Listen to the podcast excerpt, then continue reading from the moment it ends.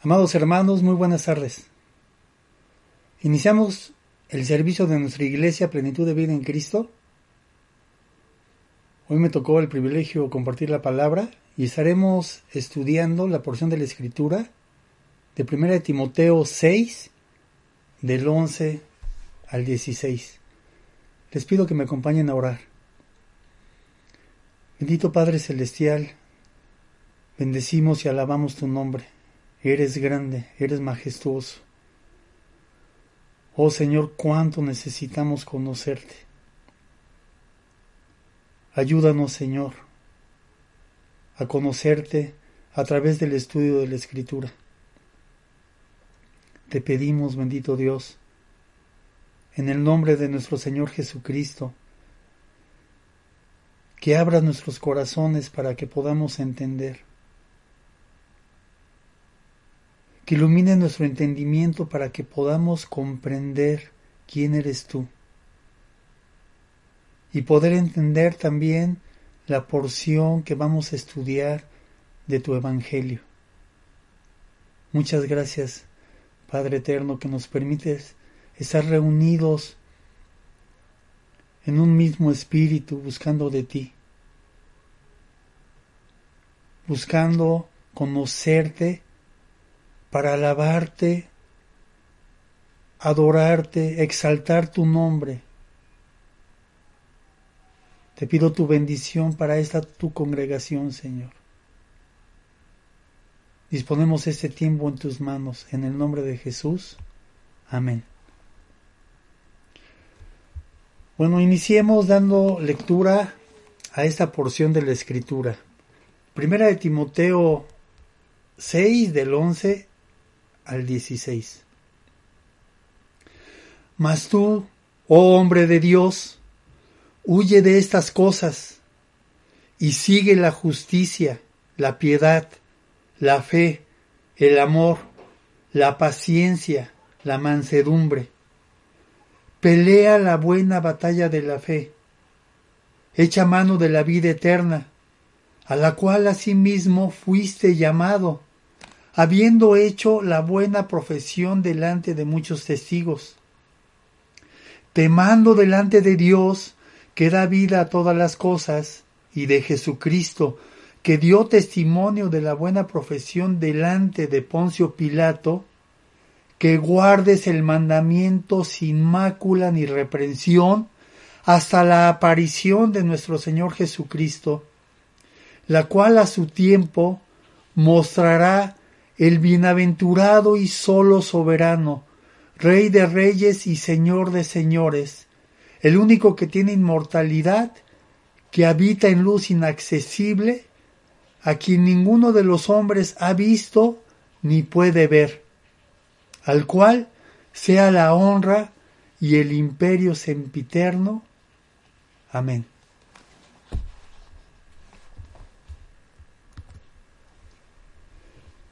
Estos textos son una exhortación y una doxología. La adoración es una doxología.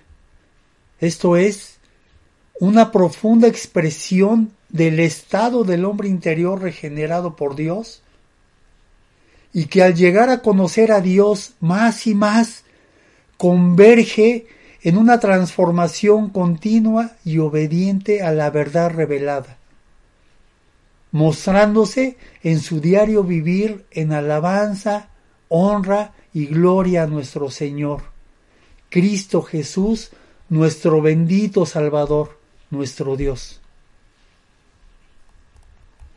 El apóstol Pablo hace una exhortación a Timoteo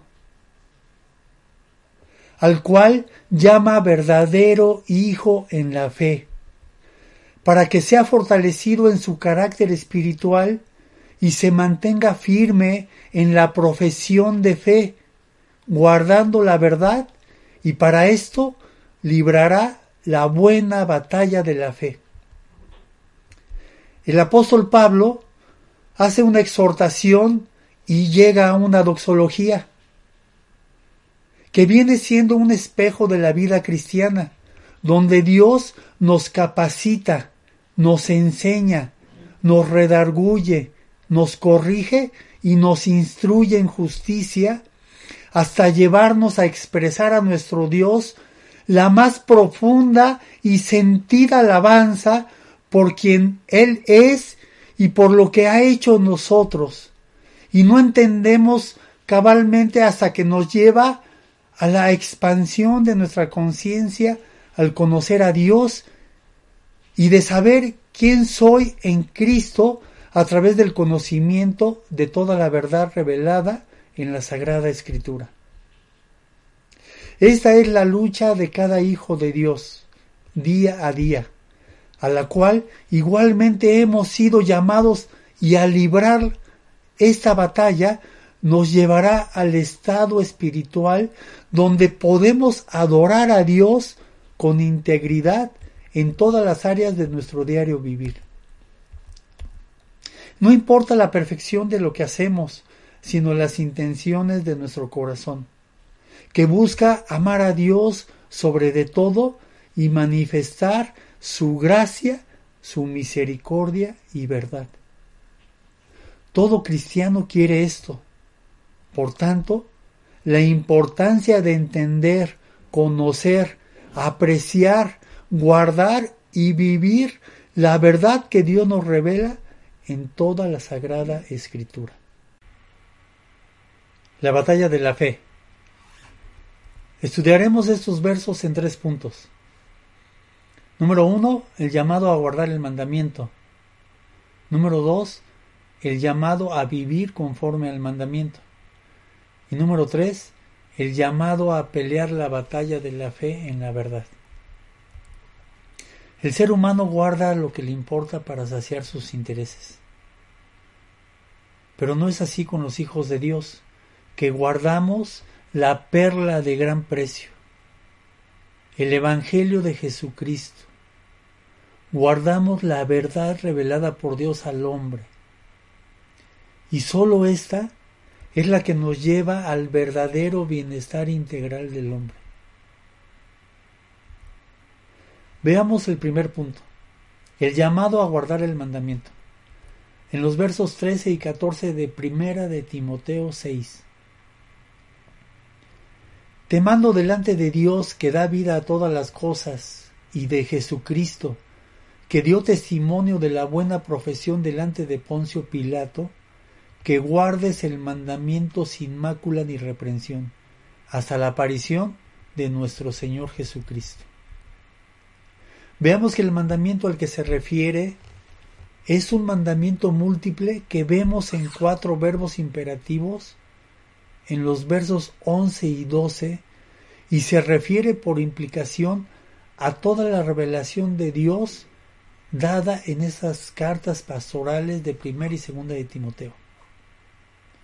Los cuatro verbos son huye, sigue, pelea y echa mano. Aquí en el verso 13, el te mando es una orden de fondo militar que tiene que guardarse y obedecerse obligatoriamente. Aquí el apóstol Pablo es enfático. Pablo con autoridad apostólica y ante Dios que da vida a todas las cosas, refiriéndose aquí a Dios Padre y de Jesucristo como testigo, hace notar la importancia y solemnidad del mandato. Es el mandato de guardar el mandamiento. De aquí la importancia de conocer, apreciar y obedecer con integridad, y sabiendo que la única manera de estar listo es obedeciendo la verdad de la sana enseñanza hasta que Cristo vuelva en su segunda venida. Veamos 1 Timoteo 5:21. Te encargo solemnemente en la presencia de Dios y de Cristo Jesús y de sus ángeles escogidos que conserves esos principios sin prejuicios, no haciendo nada con espíritu de parcialidad. También veamos Sofonías 2.3. Buscad al Señor, vosotros todos, humildes de la tierra que habéis cumplido sus preceptos. Buscad la justicia, buscad la humildad. Quizá seréis protegidos el día de la ira del Señor.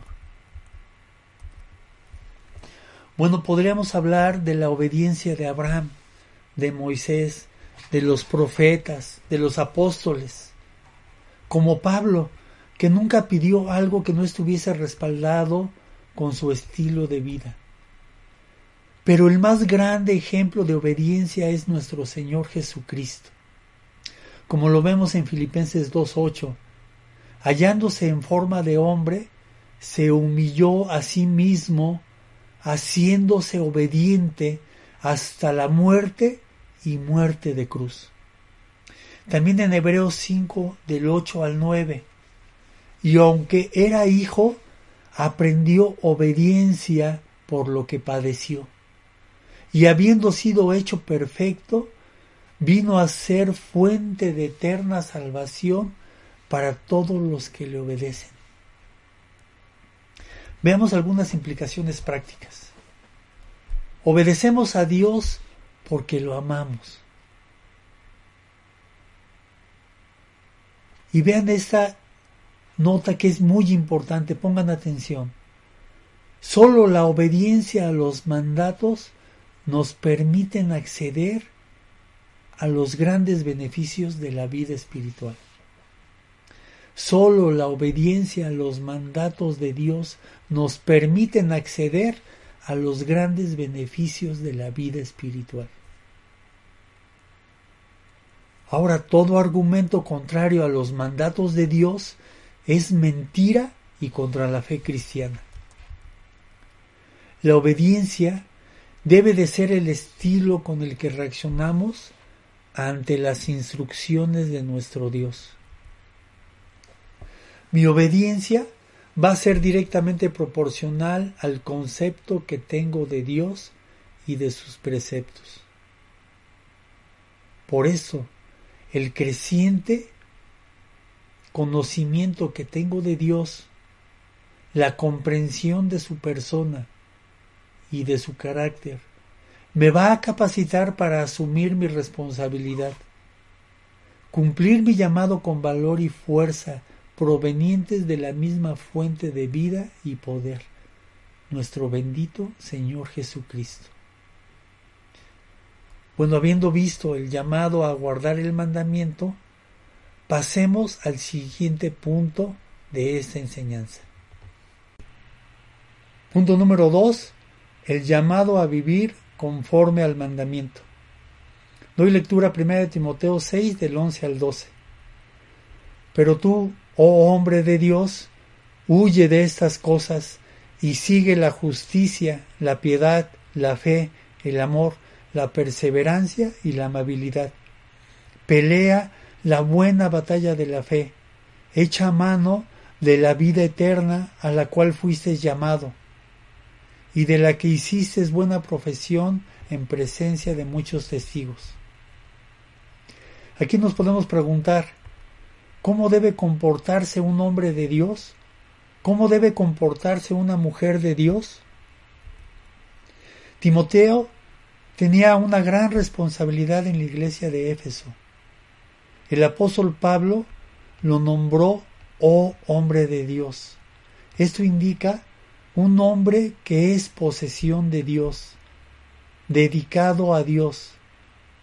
Por implicación práctica, todos los creyentes, hombres y mujeres, somos posesión de Dios, hombres y mujeres de Dios.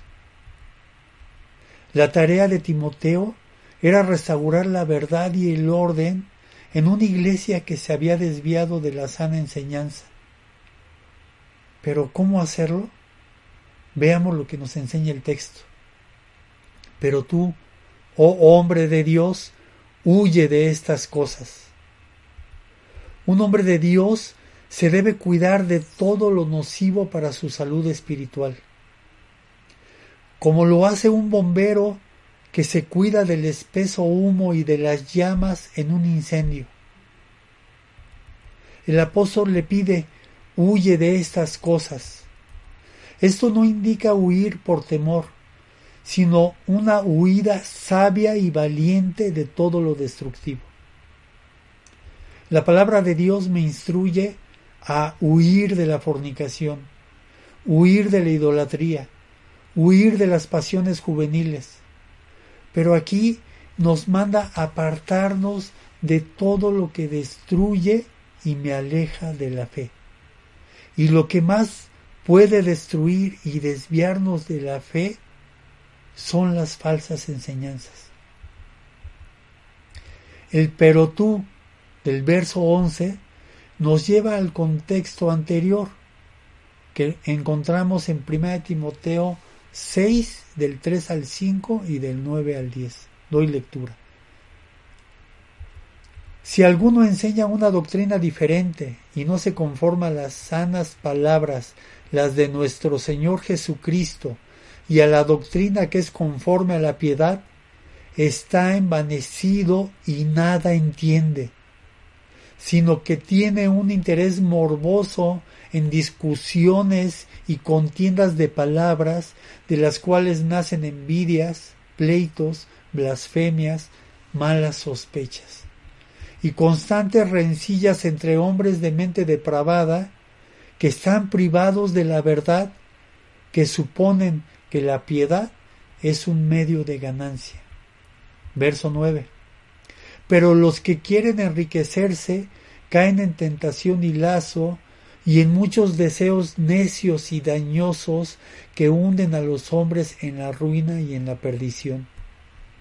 Porque la raíz de todos los males es el amor al dinero, por el cual, codiciándolo algunos, se extraviaron de la fe y se torturaron con muchos dolores. Entonces, ¿qué implica cuidarnos al huir de estas cosas? Veamos lo que nos dice Proverbios 19:16. El que guarda el mandamiento, guarda su alma, mas el que menosprecia sus caminos morirá. El cuidado empieza con nosotros mismos, como lo vemos en 1 Timoteo 4:16.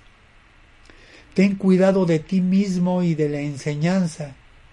Esto es la doctrina, lo que hemos creído.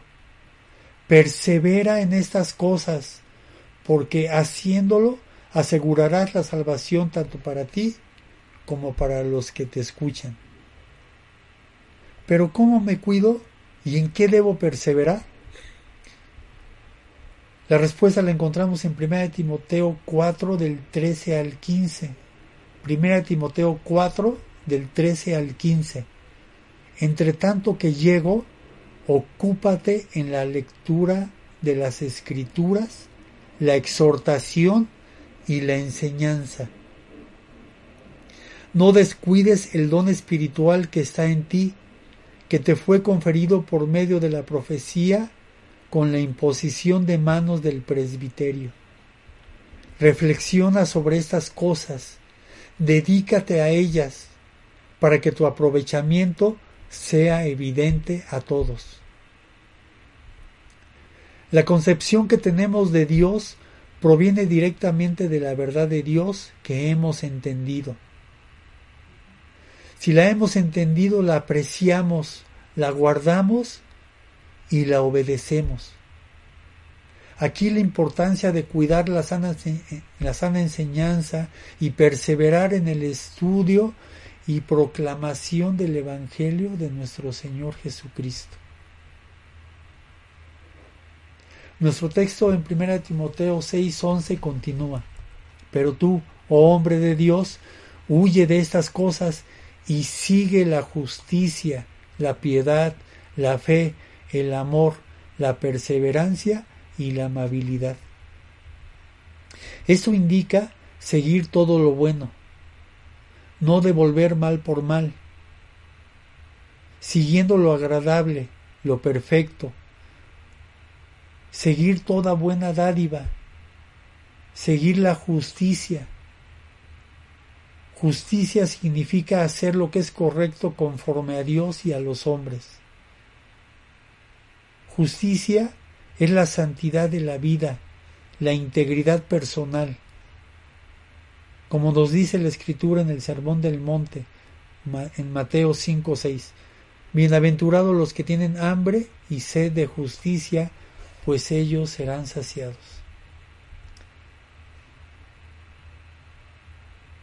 El texto nos dice, sigue la piedad. Se refiere a la reverencia a Dios, que fluye de un corazón que lo adora. Significa santidad práctica. Es la conducta santa con la que nos desenvolvemos. Veamos lo que nos dice Hebreos 12:28. Por lo cual, puesto que recibimos un reino que es inconmovible, demostremos gratitud, mediante la cual ofrezcamos a Dios un servicio aceptable con temor y reverencia.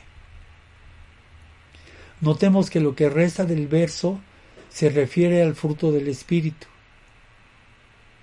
Seguir adelante confiando en Dios para todas las cosas. Repito, seguir adelante confiando en Dios para todas las cosas. Esto es lo que significa fe. Y andar en el fruto del Espíritu. Notemos que la fe, que significa confiar, fidelidad o confiabilidad, está vinculado con el amor ágape, el amor que se da por los demás y también está vinculada con la perseverancia, que significa paciencia una determinación de continuar en momentos difíciles. Y estos darán como resultado la amabilidad. Esto es mansedumbre. Significa poder bajo control, gentileza. En el original encontramos que significa un carácter apacible. Veamos lo que nos dice 1 Timoteo 4, 7 al 8 acerca de la vida piadosa. Desecha las fábulas profanas y de viejas, ejercítate para la piedad, porque el ejercicio corporal para poco es provechoso, pero la piedad para todo aprovecha, pues tiene promesa de esta vida presente y de la venidera. También veamos primera de Timoteo 6:6. Pero gran ganancia es la piedad acompañada de contentamiento. Veamos una cita de John MacArthur y cito. En la confianza, esto es, en la fe en Él, y en la comprensión de su carácter, radica el fundamento ¿De dónde sale el valor y la fuerza para afrontar toda prueba? Ese conocimiento del Todopoderoso, más que ninguna otra cosa, sirve también para motivar al hombre de Dios a cumplir su llamamiento. Fin de la cita. Ahora veamos el aspecto práctico. Un hombre de Dios depende de Dios y de los medios de gracia que sólo Él proporciona. El Salmo 119, 101 nos dice, De todo mal camino he refrenado mis pies para guardar tu palabra. Los medios de gracia básicos son la oración, la lectura, el estudio de la escritura y la comunión con los santos. Para mantenernos, para mantenernos firmes y fieles a Dios, todos necesitamos ayuda. El reconocerlo es un gran paso de madurez. El conocer o no conocer a Dios es lo que nos lleva a adorar o no adorar a Dios. De aquí nace la importancia de la predicación y enseñanza fiel de la Escritura, la oración perseverante, la oración fiel y centrada en la voluntad de Dios, y en el discipulado de cada miembro de la Iglesia. Noten que estas son las prioridades del liderazgo de la Iglesia, que busca el crecimiento espiritual de cada uno de nosotros, por lo que los miembros de la Iglesia debemos estar firmemente comprometidos con estos propósitos. Un verdadero creyente quiere crecer en el conocimiento de Dios y vivir conforme a la voluntad de Dios para dar gloria y honra a su nombre. Los exhorto a invertir en el discipulado que se está llevando en la iglesia. Es muy importante para el crecimiento y la estabilidad de tu vida espiritual. Ya vimos dos llamados. El primero a obedecer el mandamiento y el segundo a vivir conforme al mandamiento. Sigamos adelante con el punto 3. El llamado a pelear la buena batalla de la fe en la verdad. 1 Timoteo 6:12. Pelea la buena batalla de la fe.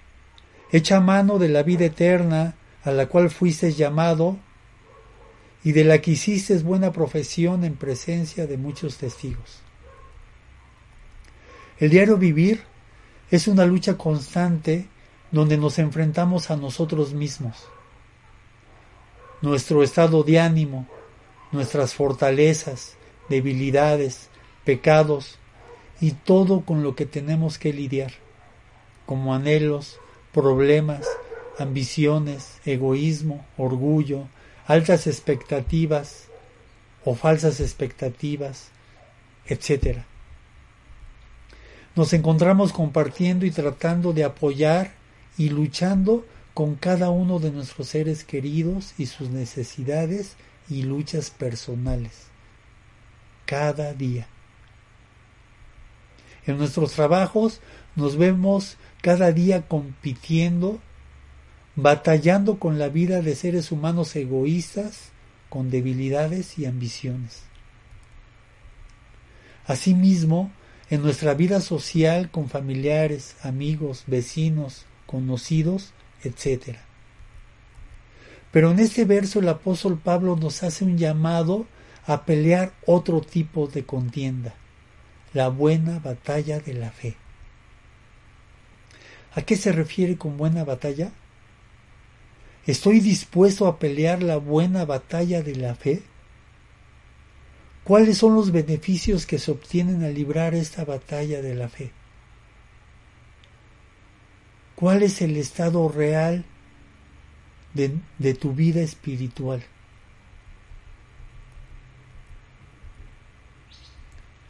El mandamiento a pelear la buena batalla nos indica la convicción, la disciplina, la concentración y el esfuerzo que se necesitan para ganar la batalla contra la carne, contra Satanás y contra la oposición del mundo caído que ama el pecado y el error y aborrece la verdad y la santidad. También es una lucha contra los cristianos adormecidos y las iglesias apáticas. ¿Cómo estamos nosotros como creyentes y como iglesia? Veamos lo que nos dice Judas 3 al 4. Amados, por el gran empeño que tenían escribiros acerca de nuestra común salvación, He sentido la necesidad de escribiros exhortándoos a contender ardientemente por la fe que de una vez para siempre fue entregada a los santos. Pues algunos hombres se han infiltrado encubiertamente, los cuales desde mucho antes estaban marcados para esta condenación, impíos que convierten la gracia de nuestro Dios en libertinaje y niegan a nuestro único soberano y Señor Jesucristo. Pelea la buena batalla. La buena significa noble o excelente. Pelea la noble batalla. se centra en la fe, en la vida piadosa y en proteger y guardar la verdad que se nos reveló para que vivamos conformados a esta. Implica dejar la comodidad y las luchas diarias vacías, vanas, por no tener cimientos firmes, como lo vemos en Mateo 10:38. Y el que no toma su cruz y sigue en pos de mí, no es digno de mí. Implica vivir un cambio radical del hombre interior que ha entendido la verdad del Evangelio y nuestra más grande necesidad que solo Cristo puede suplir. Es necesario centrarnos en el entendimiento de lo que implica la esperanza de y el potencial de la vida eterna, ya que nos manda hecha mano de la vida eterna. Como lo vemos en Colosenses 3.2, poner la mira en las cosas de arriba, no en las de la tierra. Y en Mateo 6:33, busquen el reino de Dios por encima de todo lo demás y lleven una vida justa y Él les dará todo lo que necesiten. Vivir dignamente del llamado que se nos hizo al arrepentirnos y creer en Jesucristo como Señor de nuestras vidas al hacer la buena profesión, esto es la confesión y vivencia de la fe. Bueno, en esta batalla también padeceremos persecución y penalidades, como lo vemos en 2 Timoteo 3.2, 3.12. Y en verdad, todos los que quieren vivir piadosamente en Cristo Jesús serán perseguidos. También en Hechos 14:22, fortaleciendo los ánimos de los discípulos, exhortándolos a que perseveraran en la fe y diciendo, es necesario que a través de muchas tribulaciones entremos en el reino de Dios. Y 2 Timoteo 2.3, sufre penalidades conmigo como buen soldado de Cristo Jesús. Ahora veamos los grandes beneficios a los que tenemos acceso por la fe en nuestro Señor Jesucristo y pelear la buena batalla de la fe que son incalculables. Bueno, primero dejamos de vivir batallando con luchas vanas en nuestro diario vivir. Al profesar nuestra fe día a día, crecemos en la gracia de nuestro Señor Jesucristo. Tenemos paz para con Dios, como nos dice Romanos 5.1. Por tanto, habiendo sido justificados por la fe, tenemos paz para con Dios por medio de nuestro Señor Jesucristo. Tenemos acceso a todo beneficio espiritual en Cristo, como nos dice Efesios 1.3. Bendito sea el Dios y Padre de nuestro Señor Jesucristo, que nos ha bendecido con toda bendición espiritual en los lugares celestiales en Cristo. Al tener un concepto correcto de Dios, al conocerlo y entenderlo y apreciarlo, tenemos acceso a la esfera donde podemos adorar a Dios en espíritu y en verdad. Un corazón puro nos permite ver y guardar la verdad y un espíritu recto nos lleva a una comunión plena con nuestro Dios y al mayor de los beneficios espirituales, adorar a Dios en espíritu y en verdad. Así es como podemos llegar a expresar una doxología de adoración y una vida de obediencia digna de imitar, como lo hizo el apóstol Pablo. Veamos en 1 Timoteo 6 del 13 al 16. Te mando delante de Dios que da vida a todas las cosas y de Cristo Jesús que dio testimonio de la buena profesión delante de Poncio Pilato, que guardes el mandamiento sin mancha ni reproche hasta la manifestación de nuestro Señor Jesucristo, la cual manifestará a su debido tiempo el bienaventurado y único soberano, el Rey de reyes y Señor de señores, el único que tiene inmortalidad y habita en luz inaccesible, a quien ningún hombre ha visto ni puede ver. A Él sea la honra y el dominio eterno. Amén. Veamos un ejemplo práctico de, de fidelidad a la verdad revelada por nuestro Dios y su efecto en la vida del creyente obediente. En 1 Timoteo 6 del 17 al 21. A los ricos en este mundo, enséñales que no sean altaneros ni pongan su esperanza en la incertidumbre de las riquezas, sino en Dios, el cual nos da abundantemente todas las cosas para que las disfrutemos. Enséñales que hagan bien, que sean ricos en buenas obras, generosos y prontos a compartir, acumulando para sí el tesoro de un buen fundamento para el futuro, para que puedan echar mano de lo que en verdad es vida. Oh Timoteo, guarda lo que se te ha encomendado y evita las palabrerías vacías y profanas y las objeciones de lo que falsamente se llama ciencia, la cual profesándola algunos se han desviado de la fe la gracia sea con vosotros. Vayamos a una conclusión. Después de ver claramente el despliegue de quién es Dios y de su obra redentora que nos lleva a la vida sobrenatural que sólo Cristo logró al rescatarnos de nuestra vana manera de vivir, regenerarnos espiritualmente, posicionarnos como justos para vivir conforme a su justicia, piedad, fe, amor, paciencia, mansedumbre, y así restaurarnos en arrepentimiento y fe continuamente por medio de la santificación, hasta que seamos glorificados en gloria. Este conocimiento de quién es Dios por medio de conocer la verdad y el Evangelio de nuestro Señor Jesucristo nos llevan a una profunda expresión de alabanza y adoración que debe ser la actitud de nuestra vida.